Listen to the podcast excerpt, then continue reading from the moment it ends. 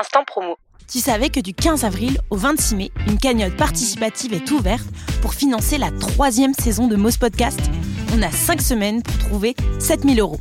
Passe faire un tour sur KissKissBankBank ou sur le compte Instagram de Moz pour en savoir un peu plus sur les nouveaux formats qui verront le jour. Allez, je ne t'embête pas plus et bonne écoute Salut et bienvenue dans ce premier épisode. Pour marquer le coup, l'invité du jour, eh bien c'est moi. Et c'est mon ami Emric qui va me poser les questions. J'en profite pour lui dire un énorme merci. Afin de comprendre ce que mes invités allaient vivre, je me suis dit que moi aussi, je devais passer derrière le micro. Et je ne vais pas vous mentir, ça n'a pas été évident de trouver l'anecdote qui avait provoqué un véritable changement pour moi. Allez, je ne vous en dis pas plus et je vous laisse découvrir ce qui a fait de moi une mosienne. Hello Juliette. Salut Rico. Eh ben je, déjà premièrement, je suis très ravi d'être là avec toi. Ouais. Et je me demandais comment tu allais. Écoute, je vais super bien. Je suis trop contente. C'est trop cool de passer derrière le micro et d'être interviewée dans mon propre podcast. Je trouve ça trop cool. Superbe. Euh, ton propre podcast, on y viendra juste après. Déjà, est-ce que tu peux un petit peu te présenter? Yes. Alors moi, je m'appelle Juliette. J'ai bientôt 26 ans. Je viens de Montpellier. Et euh, j'ai fait des études de communication qui m'ont emmené à faire un master sur Paris, où j'ai découvert plein de gens, plein de choses, plein d'entrepreneurs, et ça m'a donné envie de moi aussi lancer mon projet. Et donc de lancer Mose Podcast.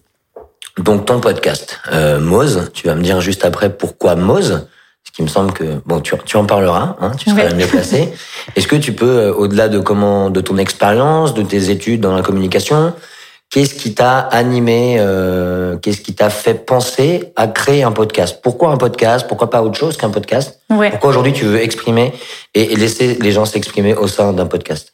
Eh ben, déjà, je suis une vraie bavarde de base. Genre, depuis que je suis gamine, genre, euh, ce que je kiffe le plus et ce que je fais le mieux, c'est de parler. Donc, bah, c'est aussi pour ça, je pense que je suis partie en communication, c'est que, bah, je me disais, il y avait un truc à faire avec. Et puis, euh, j'ai trouvé le format du podcast trop cool parce que c'est un côté hyper intime. Comme t'as pas d'image sur ce que tu racontes, tu te permets peut-être plus de raconter des trucs parce Mhm. que tu vas pas être forcément reconnu dans la rue ou quoi. bien sûr Et puis, euh, je trouvais que c'était cool, du coup, de créer un espace où des gens se sentent libres de venir raconter des trucs, euh, de partager et de le partager à d'autres et que ça puisse bah, inspirer des personnes. Donc voilà, c'est un peu pour ça que j'ai eu envie de faire ça.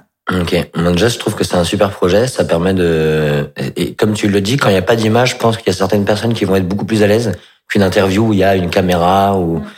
et euh, puis ça te laisse un peu rentrer dans, dans l'intimité des gens et de faire de belles rencontres. Euh, très chouette, et donc euh, aujourd'hui, Mose, c'est le nom du podcast.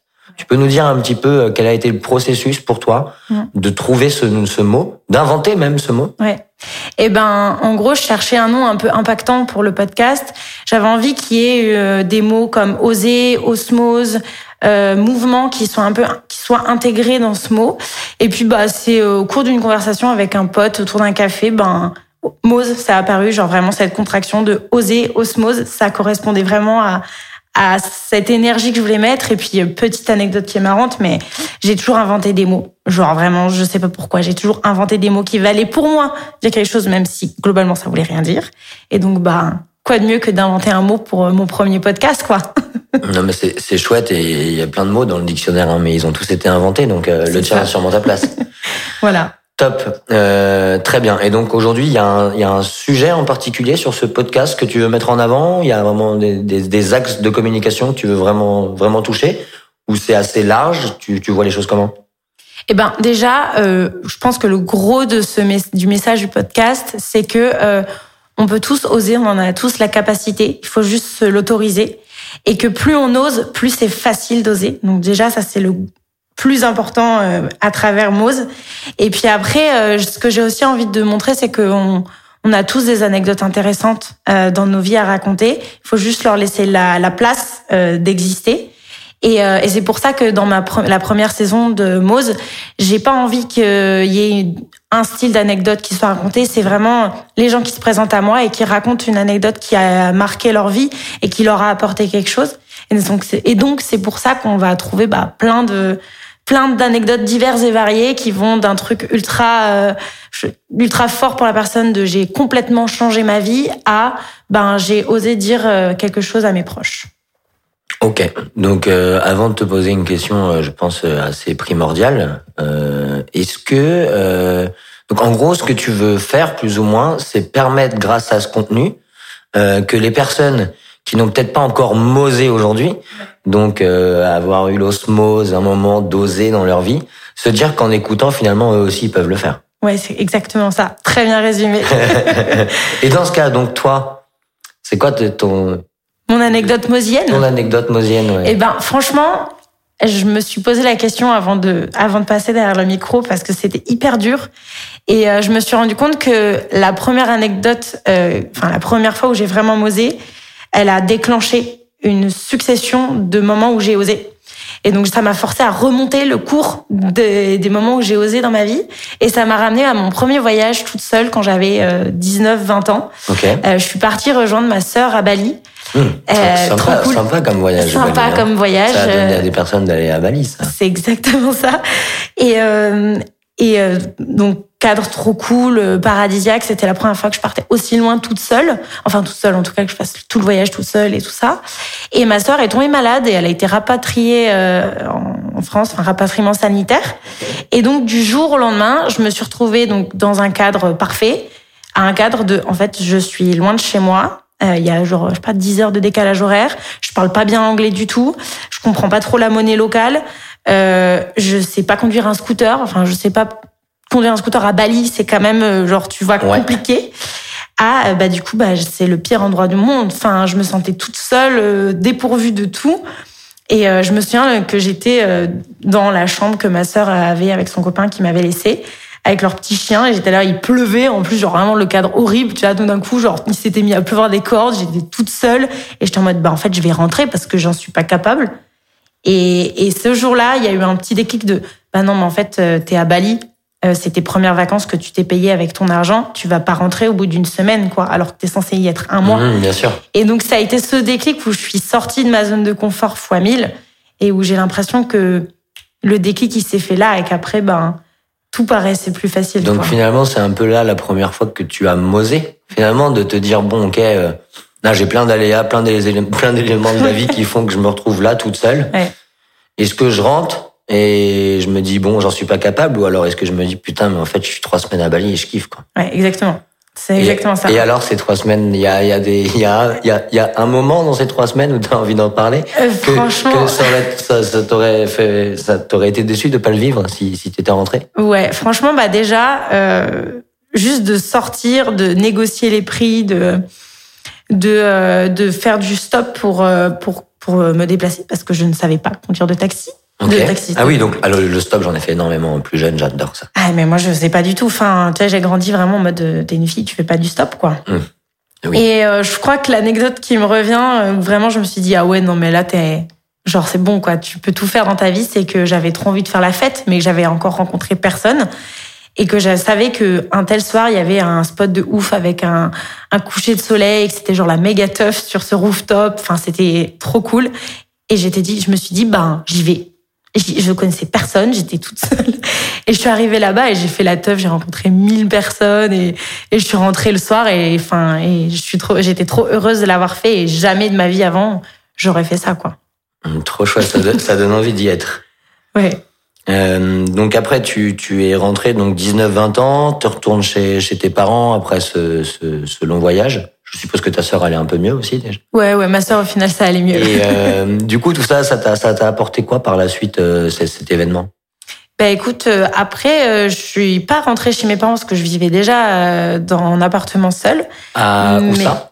J'étais à Lyon. À Lyon, hein, c'est ça, une ouais. très chouette ville d'ailleurs. Ouais, c'est très cool. J'aime beaucoup cette ville. Et, et après, en fait, j'ai osé faire des trucs euh, où je me pense, pensais pas capable, comme par exemple partir en Erasmus. J'avais un niveau d'anglais chaotique, hein, vraiment. Ce serait pas à Antwerpen Antwerpen, exactement. C'est là où nous nous sommes rencontrés d'ailleurs. Effectivement, la petite la petite anecdote. euh, C'est ça. Et, euh, et tu vois, c'est des trucs où, genre, avant, j'aurais jamais osé. Je me serais dit, bah non, mais t'as pas le niveau pour partir en Erasmus, donc tu pars pas, en fait. Et aujourd'hui, je suis en mode, bah si, en fait, j'ai envie de partir.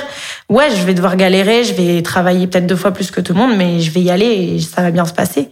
Et c'est ce qui s'est passé. Je suis partie en Erasmus et j'ai eu mon semestre sans difficulté. J'ai bossé de ouf, mais Il n'y a pas de secret. Hein. voilà, c'est ça. Et genre, tu vois, c'est plein de trucs comme ça après dans ma vie qui ont fait que bah ça s'est enchaîné et je pense que c'est aujourd'hui une des raisons qui fait que je me lance dans l'entrepreneuriat et que je crée mon podcast, c'est que j'ai osé avant, quoi.